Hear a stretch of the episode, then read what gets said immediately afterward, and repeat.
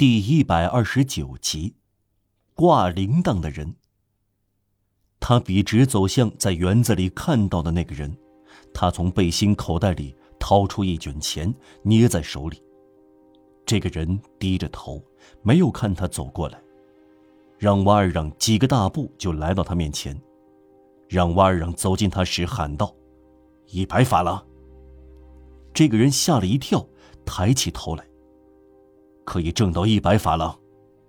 让瓦尔让又说：“如果您能给我过夜的地方。”月光迎面照亮了让瓦尔让惊慌失措的脸。“哇，是您，马德兰老爹。”这个人说。在这深夜，在这陌生的地方，这个陌生人喊出这个名字，使让瓦尔让后退了一步。他准备好应付一切局面，却没有料到这个。同他说话的人是一个佝偻跛脚的老头，穿着近似农民，左膝盖有一个皮护膝，上面挂着一只相当大的铃。他的脸没在黑暗中，分辨不清他的脸。这个老头脱下他的帽子，声音颤抖的叫道。啊，我的天！您怎么在这儿，马德兰老爹？您从哪儿进来的？主耶稣啊，您是从天上掉下来的？哎，这难不倒人。如果您是掉下来的，那只能是从天上。您是怎么了？您没有系领带，您没有戴帽子，您没有穿外衣。您知道您会使一个不认识您的人害怕吗？不穿外衣。我的主啊，眼下圣人变成疯子了吗？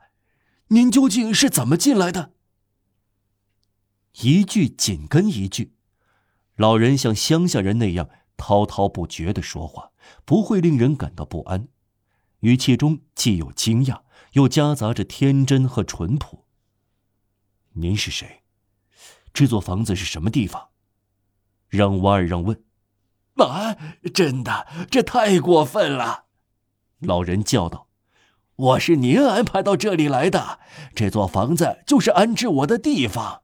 怎么，您不认识我了？”“不认识。”让瓦尔让说。“您怎么认识我的？”“您救过我的命。”这个人说。他转过身来，一柱月光照出他的侧面。让瓦尔让认出了戈峰老爹，啊！让瓦尔让说：“是您吗？”“哦，是的，我认出了您。”“太幸运了。”老人带着责备的口气说。“您在这里干什么？”让瓦尔让问。“看呐，我在盖瓜苗呀。”戈峰老头在让瓦尔让靠近他时，手里确实拿着一块草席，正要覆盖在瓜田上。大约一小时以来，他在园子里已经这样盖了一些草席了。这个活计让瓦尔让从仓库看来动作很特别。他继续说：“我在寻思，呃，月光明亮，快要上冻了，我给瓜田盖上大衣怎么样？”他望着让瓦尔让，哈哈大笑，又说：“哈哈，您当真也该披上一件？您究竟怎么来到这里的？”让瓦尔让感到，这个人至少知道他叫妈的了，那么自己要小心行事。他提出各种问题，怪事儿，角色好像颠倒了，是闯入者的他在提问题。您在膝盖上挂上这只铃是怎么回事？呃，这个嘛，戈峰回答：“这是让人避开我。”怎么，让人避开您？戈峰老头带着难以表达的神态，眨眨眼睛：“嘛，当然，这座房子里只有女人，很多年轻姑娘。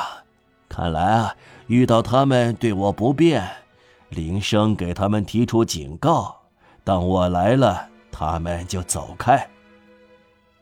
这座房子是什么地方？嗨，您该知道。不，我不知道。是您把我安置在这里当园丁的。请回答我，就算我一无所知。好吧，这是小皮克普斯修道院吗？让瓦尔让想起来了，偶然，就是说上天正把他投到圣安东尼区这个修道院里。戈峰老头被大车压成残废，两年前在他的推荐下被接纳了。他仿佛自言自语的重复：“小皮克普斯修道院。”啊，确实是的，戈峰又说：“见鬼！您怎么进来的，马德兰老爹？您是圣人也没有用，您是一个凡人，普通人进不了这儿。您就在这里吗？也只有我。可是，让瓦尔让又说，我必须留下来。啊，我的天！戈峰大声说。让瓦尔让走进老人，用庄重的声音对他说：“葛峰老爹，我救过您的命，是我先想起来的。”葛峰回答：“那么，以前我为您做的事，今天您也能为我去做。”戈峰把让瓦尔让有力的双手握在自己满是皱纹和颤抖的手里，半晌好像说不出话，末了，他大声说。哦，如果我能给您报点恩，那就要祝福好天主。我呀，您救过我的命，市长先生，支配我这个老头吧。欣喜之情改变了老人，他的脸仿佛焕发出光彩。你要我做什么？他问。我以后给您解释。您有一个房间吗？我有一间孤零零的破屋，在老修道院废墟的后面一个偏僻角落里，谁也看不见。呃，有三个房间。破屋确实隐蔽在废墟后面，位置恰到好处，谁也看不见。让瓦尔让刚才就没有看到。很好，让瓦尔让说：“现在我有两件事情求你。”哪两件，市长先生？第一件，您知道我的情况，不要告诉任何人。第二件，您不要了解更多的情况。哎，就听您的。我知道您只会做好事，您始终是好天主的人。再说，是您把我安置在这里的，事情关系到您，我听您的。说定了，现在。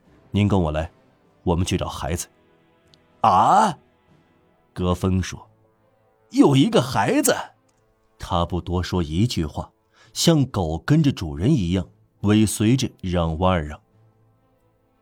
不到半个小时，科赛特在熊熊的火炉旁，脸颊又变成粉红色，睡在老园丁的床上。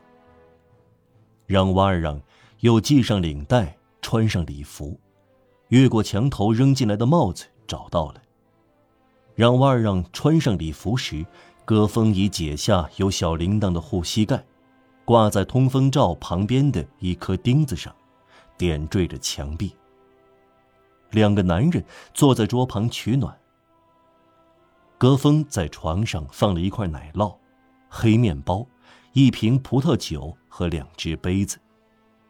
老人将一只手按在让瓦尔让的膝盖上，对他说：“妈马德兰老爹，您没有马上认出我，您救了别人的命，过后就忘了他们。哦，这不好，他们记得您，您让人不高兴。”